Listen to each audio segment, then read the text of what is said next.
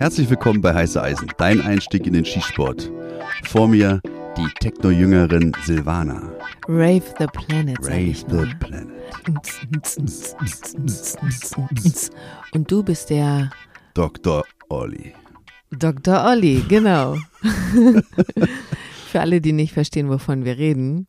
Gestern war in Berlin Rave the Planet. Man hört es noch an meiner Stimme. Ich war Auf, übelst feiern. auf dem ersten Wagen stand sie ganz vorne, so eine Weste, ja, und dann so eine Schweißerbrille nach oben geklappt, weiße Handschuhe. Bzz, bzz, bzz, bzz, bzz. Nein, wir waren schießen. Genau, es stimmt nicht. Wir waren schießen. Es ist Sonntagvormittag.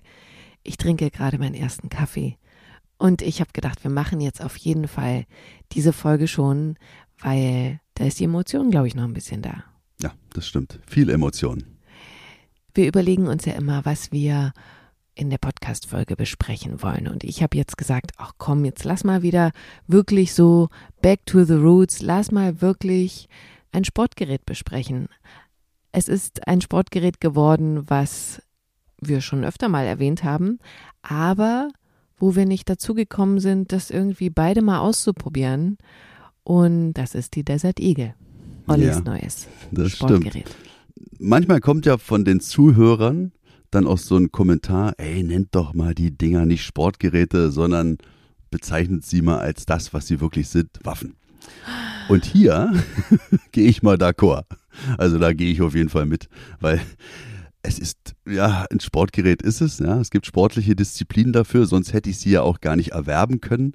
Aber sie entbehrt wirklich jeglicher Grundlage eigentlich. Obwohl man dazu sagen muss, das Kaliber 50 AE ist extra für den Skisport entwickelt worden. Ja, also ich kann mir sogar, wir gehen gleich darauf ein, wie sich diese Waffe verhält, aber ich kann mir schon auch vorstellen, in irgendeiner Disziplin damit anzutreten, weil, ach, ich spoiler jetzt einfach schon. Ich finde sie gut vom Handling.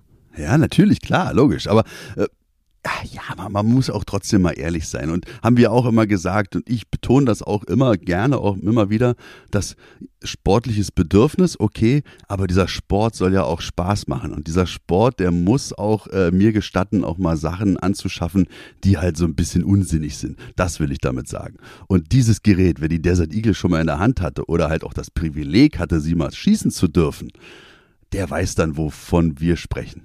Und ähm, wir kommen jetzt mal zu Desert Eagle. Ja, genau. Also die lag dann so da und dann habe ich gesagt, komm, lass mal schießen. Und was war dann? Ja, die Dann hat da. er erstmal sein Handy rausgeholt. Ja, genau, stimmt. Das ist auch so ein Ding, dass ich glaube ich keinen Meter mehr laufe in meinem Leben, ohne nicht alle zu filmen. Das muss man auch ganz klar sagen. Aber auch da kommt halt wieder das zum Tragen. Das mache ich jetzt nicht vielleicht, weil ich denke, so oh, geil, für die, für die Nachwelt muss man das festhalten. Nee, wir wollen halt euch mitnehmen, also diejenigen, die bei Instagram uns folgen, äh, dass die halt auch was zu gucken haben. Und gestern haben wir natürlich dann, hey, machen wir mal einen Film hier, während ich das alles so aufbaue, ja, sind ja so ein paar Sachen dann noch zu erledigen. Und da legt man halt die Waffen dann so auf den Tisch und dann kann es auch losgehen. Und warum ist es denn dann nicht gleich losgegangen? Ich musste erst mal gucken, welche Kaliberart wir als erstes schießen wollten. Zur Erklärung, ich habe die Desert Eagle in Kaliber 50 AE, also 50 Action Express, bestellt und in 44 Magnum. Mhm. Und äh, da du ja auch gestern schießen solltest, habe ich sie natürlich erstmal, um uns dran zu gewöhnen und um dich da ranzuführen, Ja. habe ich natürlich erstmal den Verschluss gewechselt. Mhm. Äh, Quatsch, den Verschluss, den Lauf gewechselt. weißt Willst du das normal sagen oder Nee, äh, können wir ruhig drin lassen, weil es ist ja so, dass der Lauf fest drin ist und nur der Verschluss sich bewegt. Das heißt also, du machst den Verschluss nach hinten und nimmst dann den Lauf raus und machst den anderen Lauf rein. Eigentlich total easy. aus dem Griffstück quasi, aus dem verlängerten. Ne? Nimmst du den Lauf raus. Nee, du hast unten ein Griffstück. Ja, genau. Ja. Und dann ist aber vorne ja wie so ein Schnabel dran an dem Griffstück, weil da ist ja der Lauf drin.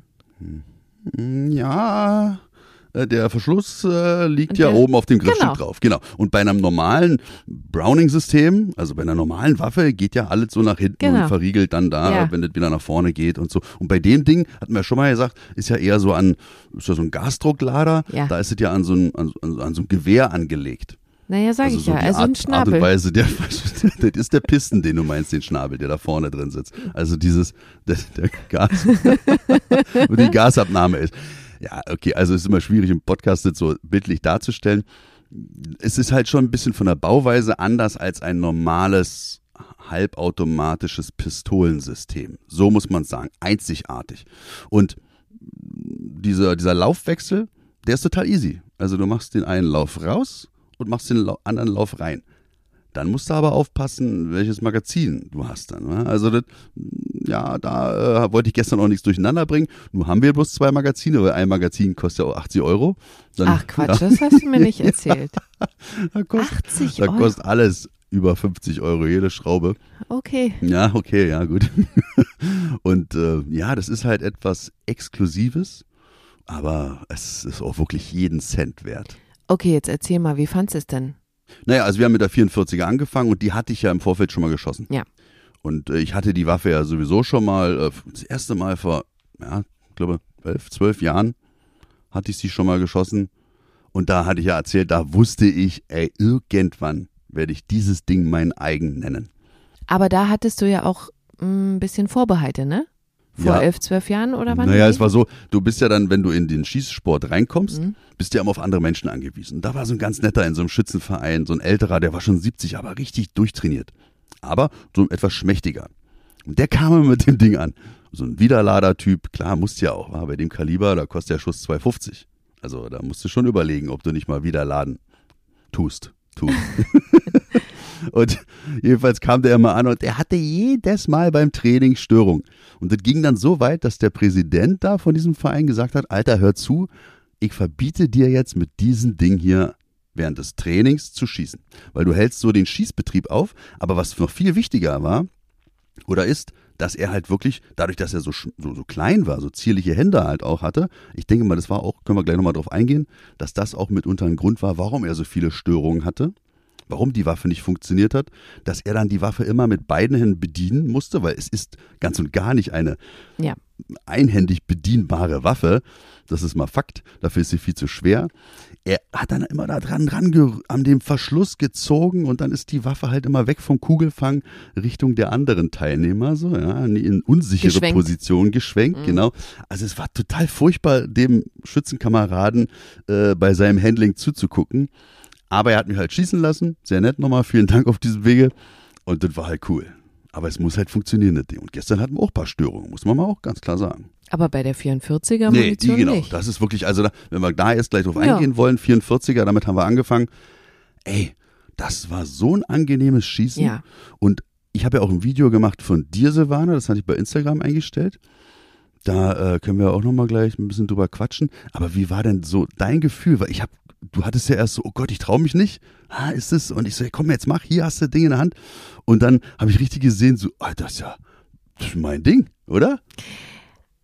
Also die ist schon sehr groß. Fangen wir mal so an. Und ich äh, mag das ja eigentlich, ne? Das, das wisst ihr ja, wenn der, das Griffstück so schmal ist oder so, das kann ich nicht leiden, aber das ist schon, das ist schon alles sehr wuchtig. Überproportioniert. Ne? Ja. Mhm. Und ja, muss man dazu auch sagen, war nicht so schlau von mir. Ich hatte sie halt ungeladen nicht in der Hand. Ich habe sie ungeladen nicht in der Hand gehabt. Ich habe nicht geguckt, wie ist das, wie verhält sich der Abzug und so. Und dann war sie halt geladen und in meiner Hand. Und ich habe gedacht, okay, ja, jetzt weißt du gar nicht, wie fühlt sich das. Also es ist gleich ernst, so, ne? Mhm, ja. Das, äh, das ist was, das hätte ich mal vorher machen sollen. Einfach, wirklich. Weil, weil ich sie dir gleich geladen gegeben habe. Genau. Ah, okay, verstehe. Aber mhm. so, weißt du, so einmal so ohne Munition mal gucken, wie sich der Abzug verhält. Zum Beispiel mhm. kommt der schnell oder so. Und ich wusste halt gar nicht. Ich habe gedacht, okay, wenn ich jetzt da dran tippe, dann geht's vielleicht direkt los oder was. Und deswegen war ich da so ein bisschen zurückhaltend und dann habe ich abgedrückt und dann kam eine Welle so über mich, ne? Also von vorne, von der Mündung sozusagen nach nach hinten oder was weiß ich, wie das geht, aber das ist schon krass, was für eine Wucht da rauskommt. Aber das vergleichsweise diese Wucht, die da rauskommt, die auf den Körper, auf den ganzen Körper wiegt, diese Welle. Jetzt bin ich sehr gespannt, ja.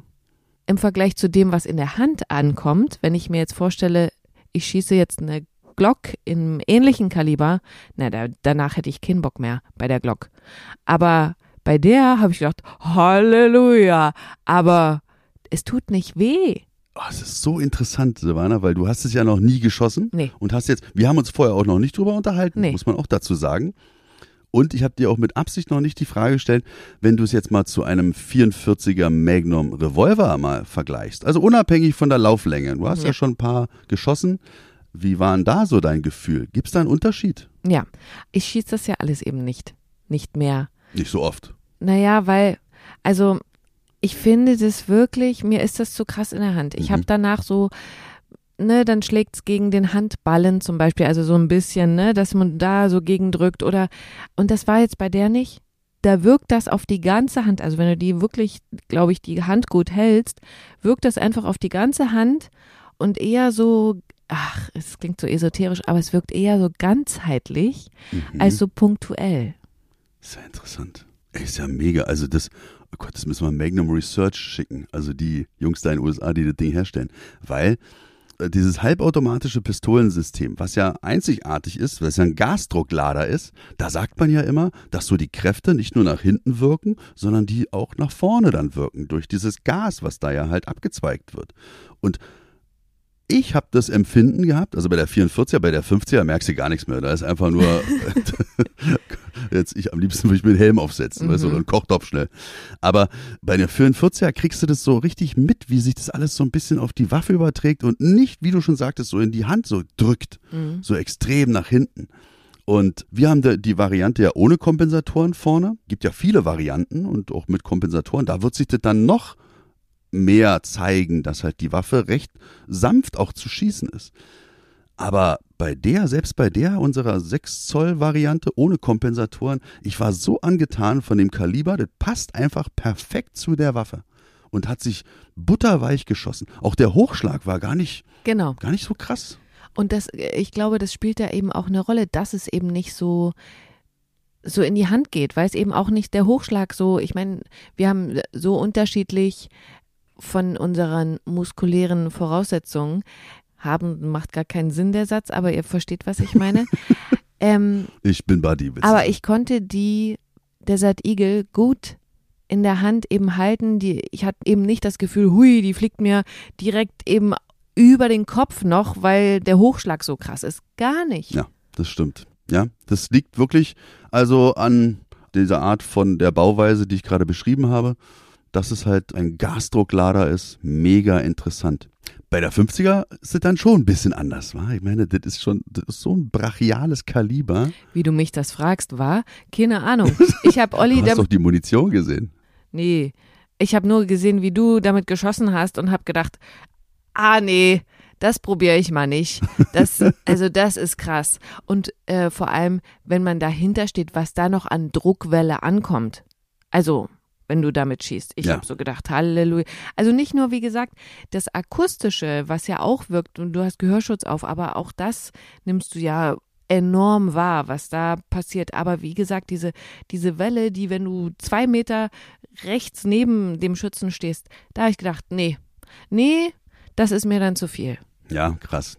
Also ich finde das total interessant und ich bin so glücklich, dass halt jeder einzelne Cent von den vielen Cents, die dieses Gerät gekostet hat, was ich jetzt nicht in deinem Beisein äh, erwähnen möchte.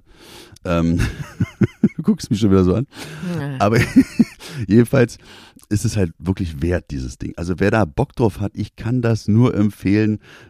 Ja, erfüllt euch diesen Traum auch, wenn ihr nicht jedes Wochenende mit dem Ding schießen werdet. Also es sei denn, ihr seid Millionäre. Aber es ist schon cool. Es ist einfach und wenn ich jetzt mal den direkten Vergleich mal ziehe zu der 460er, zu der dicken Bertha, weißt du? Ah ja. Der XVR hier, der Smith Wesson Revolver im Kaliber .460. Also ich kann mal eine Story erzählen. Da hatte ich das Ding neu, dann bin ich in so einen, so einen Schützenverein gegangen, haben wir auch schon mal beschrieben, wo so die Jungs so draußen sitzen, Käffchen trinken, Bierchen abends, so ältere Herren. Und dann ich so, ey, ich hab einen neuen Revolver, kann ich den mal einschießen bei euch? Olli, kein Problem, geh rein, gar kein Akt. Ich so, ja, aber ich, hab, ich muss euch was beichten. das ist halt so und so ein Kaliber. Und alle so, auch viele Jäger dabei, hellhörig geworden. Auch Gott sei Dank war der Präsident auch anwesend oder der Vizepräsident. Er so, wie viel Joule hatten das Ding? Ich so, naja, über 3000. Und er so, oh, der Stand ist nur für 1,5 oder ausgelegt. Ach komm, scheißegal, ich will das Ding jetzt mal sehen. Dann gehen wir auf diesen Stand, wo halt die Schützenlinie oder die Feuerlinie stationär immer gehalten wird. Das heißt, da sind auch Monitore über den Köpfen. Und jeder hat so seine eigene Parzelle. Und er dann so, ja, los, leg los jetzt hier. Und ich so, ey, bist du sicher? Ich, ich weiß ja auch nicht, was mich hier erwartet. Ich drücke ab und auf einmal alle Monitore ausgefallen, alle acht.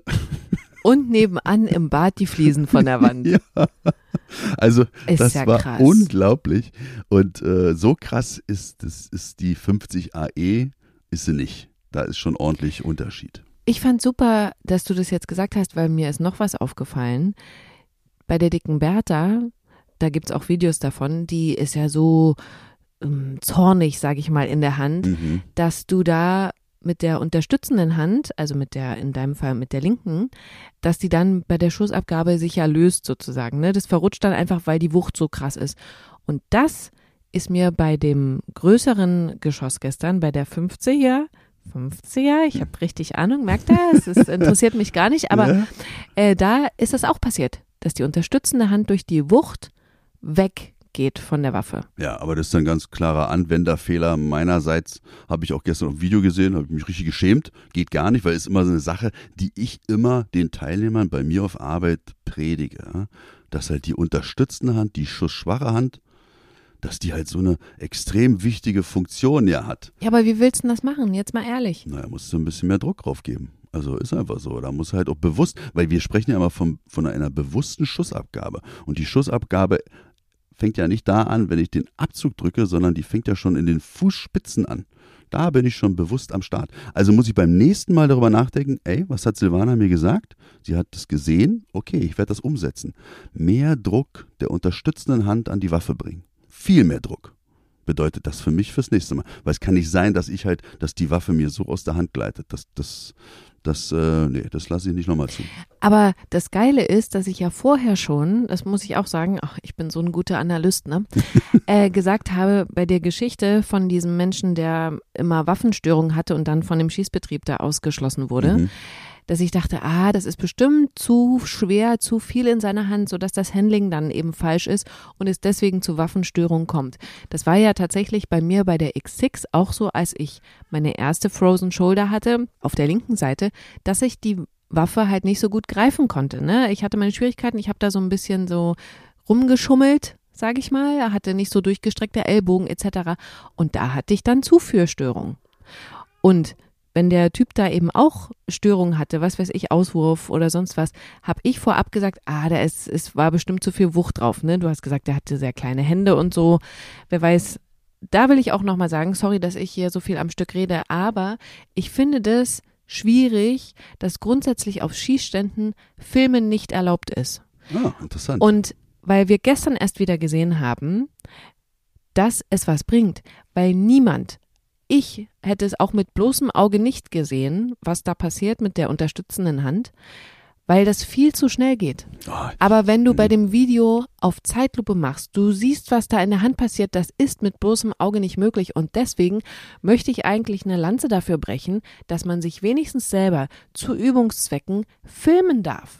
Ja, ist total interessant. Ja, ist ja wirklich ein, so ein Aspekt, den du jetzt aufbringst mit dem Video oder mit dem Film. Total super Idee. Das ist genau der Schlüssel zum Erfolg. Sich selber mal zu sehen.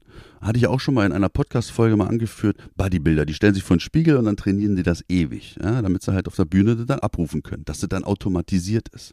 Und beim Schießen ist es ja ähnlich. Was muss automatisiert sein? Was ich schon sagte, die Fußspitzen bis nach vorne zeigen und ein gleichschenkliges Dreieck. Und es gibt noch so Wo viele ist ein Sachen. gleichschenkliges Dreieck? Na, an den Armen halt, weißt du, also Schulter, deine Stoßdämpfer sind die Schulter, sind die Ellbogen. Und wenn ich da mir einen Winkel einbaue, also wenn ein Arm so, weißt du, so 17-Jahre-Style, ich stehe so ein bisschen Ah. seitlich, so Cowboyhut auf und piu, piu. Nein, die Arme müssen Richtung Ziel ausgestreckt sein. Man kann ja mal einen kleinen Winkel drin lassen, um die Kräfte noch weiter oder noch mehr in Empfang zu nehmen oder sich mal entwickeln lassen. Das ist natürlich klar. Aber wenn ich irgendwo einen Winkel einbaue, baue ich mir erstens ein schlechtes Trefferbild oder auch mal eine Störung. Und das ist so wichtig, was du sagst, sich selber mal vorm Spiegel anzugucken. Und äh, wenn man jetzt diese neuen Einsatztrainingszentren bei der Polizei sich anguckt, da gehst du dann rein und denkst dir so, was haben die denn hier vor? Machen die hier Ballett? Wenn du kommst in Räume rein, wo alles verspiegelt ist, da fehlt bloß noch diese Haltestange für, für, für beim Ballett so Palais. Du denkst, das, das ist zum Angucken, das ist voll ein Folterraum wahrscheinlich. Nein, Am Ende ist es für die psychischen Nein, Wracks. ich, ich hatte halt wirklich gedacht, ich so, ja, jetzt machen wir jetzt hier nackig hier irgendwie. irgendwie. Oh. Ja, ja, genau. Also, also kam sofort die erste Reaktion, aber bei allen. Jedenfalls, äh, es kam nicht dazu und das ist halt wirklich der Schlüssel zum Erfolg und da sieht man dann halt auch, wenn die, wenn die Teilnehmer oder Teilnehmerinnen sich nicht selber mal angucken können und dann diese Fehler sehen. Unten schon, wenn der Fuß nur ein bisschen zur Seite, also wenn nicht die Zehen Richtung Ziel zeigen, sondern nach außen stehen, dann dreht sich ja das Becken auch mit.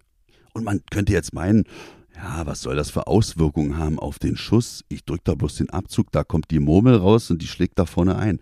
Nein, das ist ein Gesamtkonstrukt und das ist, Schießen ist im Kopf sowieso da. Übrigens muss man sagen, nicht, dass jetzt einer auch wieder sagt, automatisiertes Handeln ist schlecht. Ja, sehe ich auch so. Schießen darf nie automatisiert sein. Also das bewusste Schießen. Ich muss das Schießen auch beenden können oder auch mal stoppen können.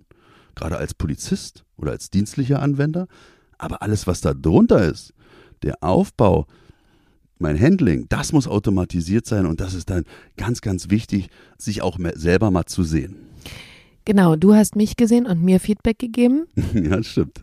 Und ich würde aber, bevor du das hier nochmal wiederholst, was ich alles falsch gemacht habe, nichts möchte ich kurz äh, noch das abschließen, was ich gesagt habe, dass ich gesehen habe, dass die unterstützende Hand weggeht.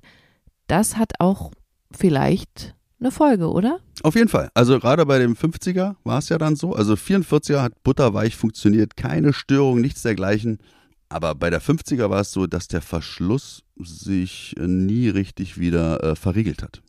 Oder besser gesagt, das System sich nicht wieder komplett verriegelt hat. Der Verschluss ist immer ein bisschen offen geblieben hinten. Ich musste also immer mit einem Handballen hinten am, am Verschlussende einmal raufhauen, konnte dann weiterschießen. Das waren die ersten Schuss. Also von Werk aus werden da vielleicht 20 Schuss gemacht. Jetzt haben wir nochmal 20 Schuss gemacht, sind dadurch 50 Euro ärmer.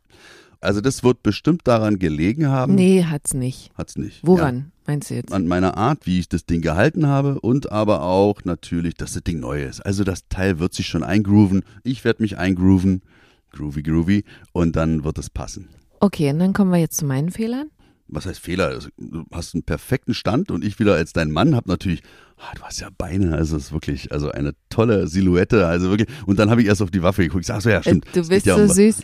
Wenn, wenn du das sagst, ich denke mir so, ich sehe mich so und denke so, Alter, was für Storchenbeine. Ich sehe so aus, Was? wirklich wie so ein, wie so ein Fischreiher im Sand irgendwie.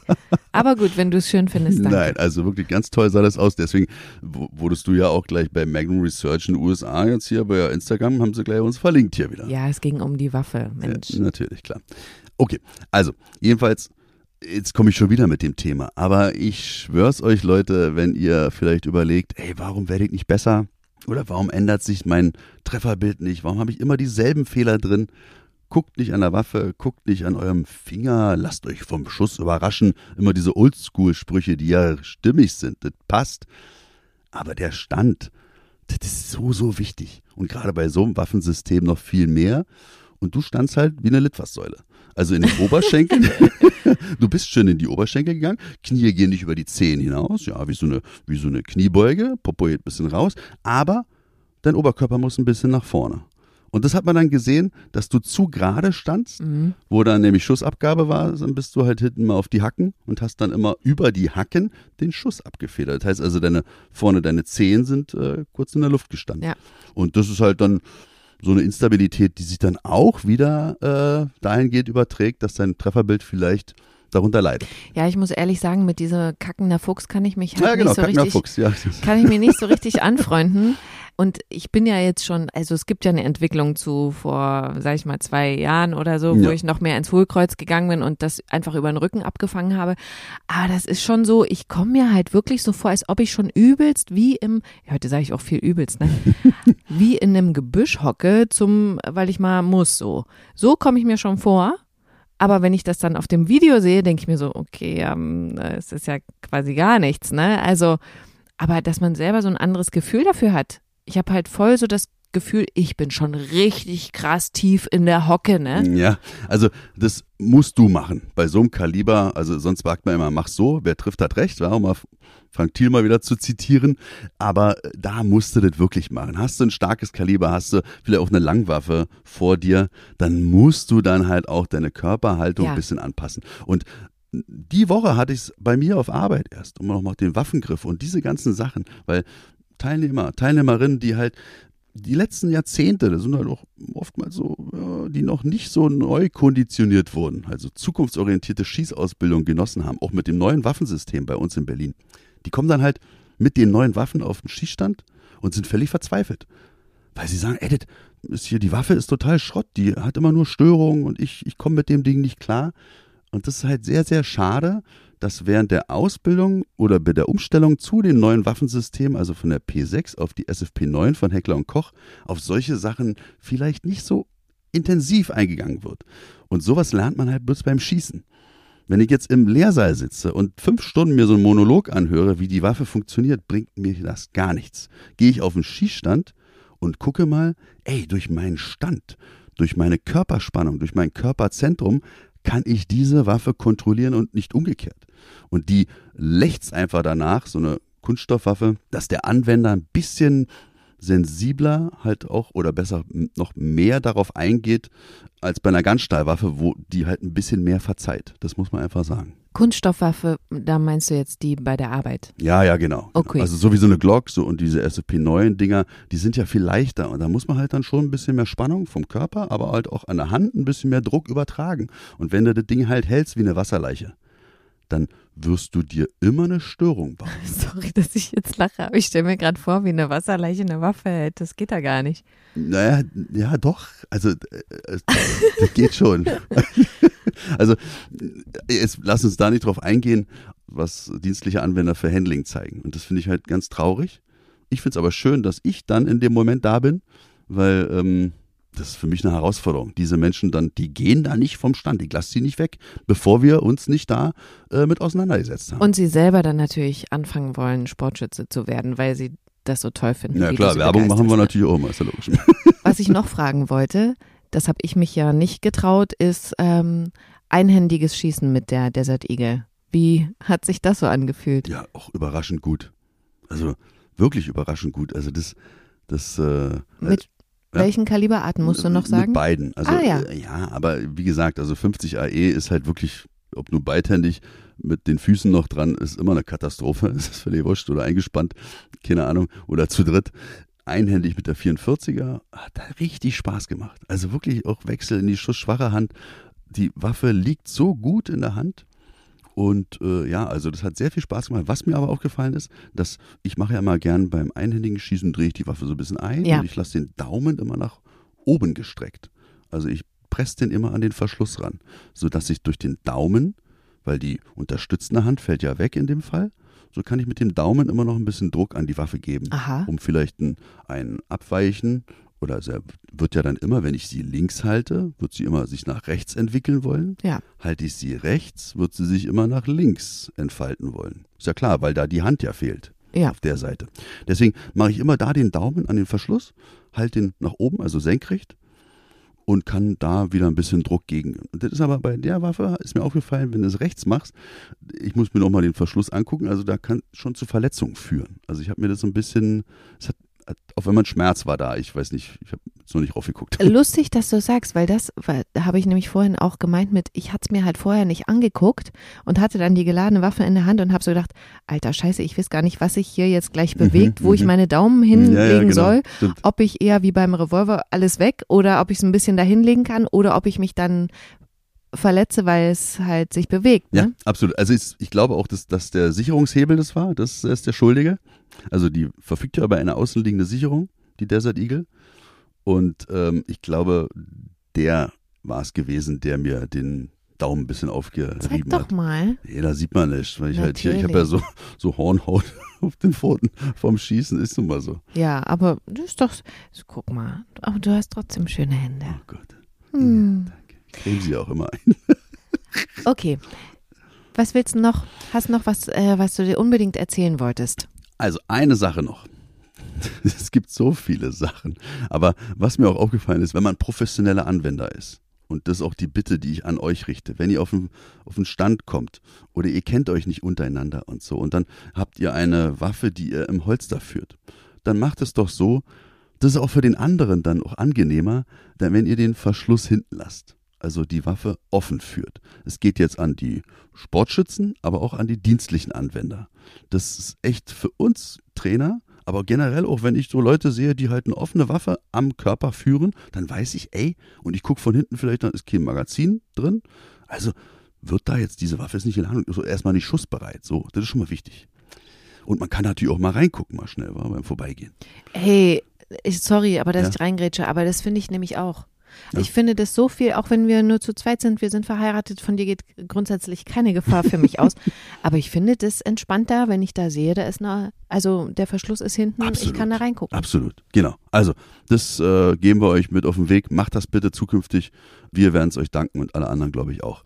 Und bei der Desert Eagle ist es so, also wir haben jetzt diese coole Holzer von Gearmanix, ja, diese in, in Sandfarben so, also Desert Tarn. Und da passt das Ding ja super passgenau rein. Aber wenn man das da so macht, also den Verschluss hinten lässt, dann hat diese Waffe so einen ganz besonderen Schwerpunkt. Ich kann das gar nicht beschreiben, weil die ja dann dadurch, die ist ja, glaube ich, wie lang ist die? Drei, also 6 Zoll Waffe, 30 Zentimeter oder so? Keine Ahnung, dadurch ist die ja doppelt so lang. Also so, so utopisch groß und hängt dann da unten am Gürtel. Vorher ist ja schon so ein ganz mächtiges Gefühl, was von diesem Holster aber sehr gut abgefangen ist. Da ist ja auch dieser Gurt dann noch dran, dieser Gummiring um den Oberschenkel. Also sitzt toll. Aber wenn der Verschluss offen ist, dann fühlt sich das ganz, ganz merkwürdig an. Und wenn man dann die Waffe rauszieht mit geöffnetem Verschluss, dann denkt man auch so, also ist die jetzt kopflastig oder wo, ist der Schwerpunkt? Also es ist ganz schwierig zu ergründen, weil überall so viel Gewicht dran ist. Egal, es gibt ja auch so Waffen, die haben halt ein leichtes Griffstück und, und sowas halt. Da weiß man, wo der Schwerpunkt ist. Bei dem Ding ist alles schwer. Abschließend. Abschließend bin ich dankbar, dass es Importeure gibt in Deutschland, Ferkinghoff und der Duke, also so, kenne ich nicht, also der nennt sich so, die importieren die Dinger, die Möglichkeit für uns an die Teile zu gelangen und ja, ich kann es nur jedem raten. Silvana, ich meine, die gibt's auch in Gold, also oder so, ja? Du hast doch mal Nee. davon gesprochen. Ja. Mal ja, goldene Holster, jetzt noch eine goldene Waffe mit Tiger Stripes. Oh, weißt du was? Das ist so teuer alles und da, Das das, das ist schon alles wie Gold. ja, So. Aber ich habe noch eine Frage.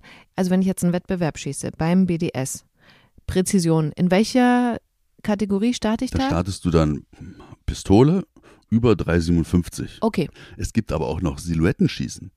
Also da schießt du so auf, auf 50 Meter auch mal. So, so ganz cool. Und das schie- könntest du natürlich auch damit der Desert Eagle gut bedienen. okay. Das wollte ich nur wissen. Ich glaube, in dieser Unterdisziplin starten gar nicht so viele Frauen, also da würde ich direkt dann Du gewinnen. bist da immer Meisterin. ist egal. Also Landesmeisterin, deutsche Meisterin, europäische Meisterin. Super, Ich, keine mach Ahnung. ich, mach ich. Für klar. 2,50 Euro pro Schuss. Ja, genau. Nur einmal im Jahr Training. Na genau. Damit haben wir es, oder? Yep. Schöne Woche. Tschüss. Tschüss.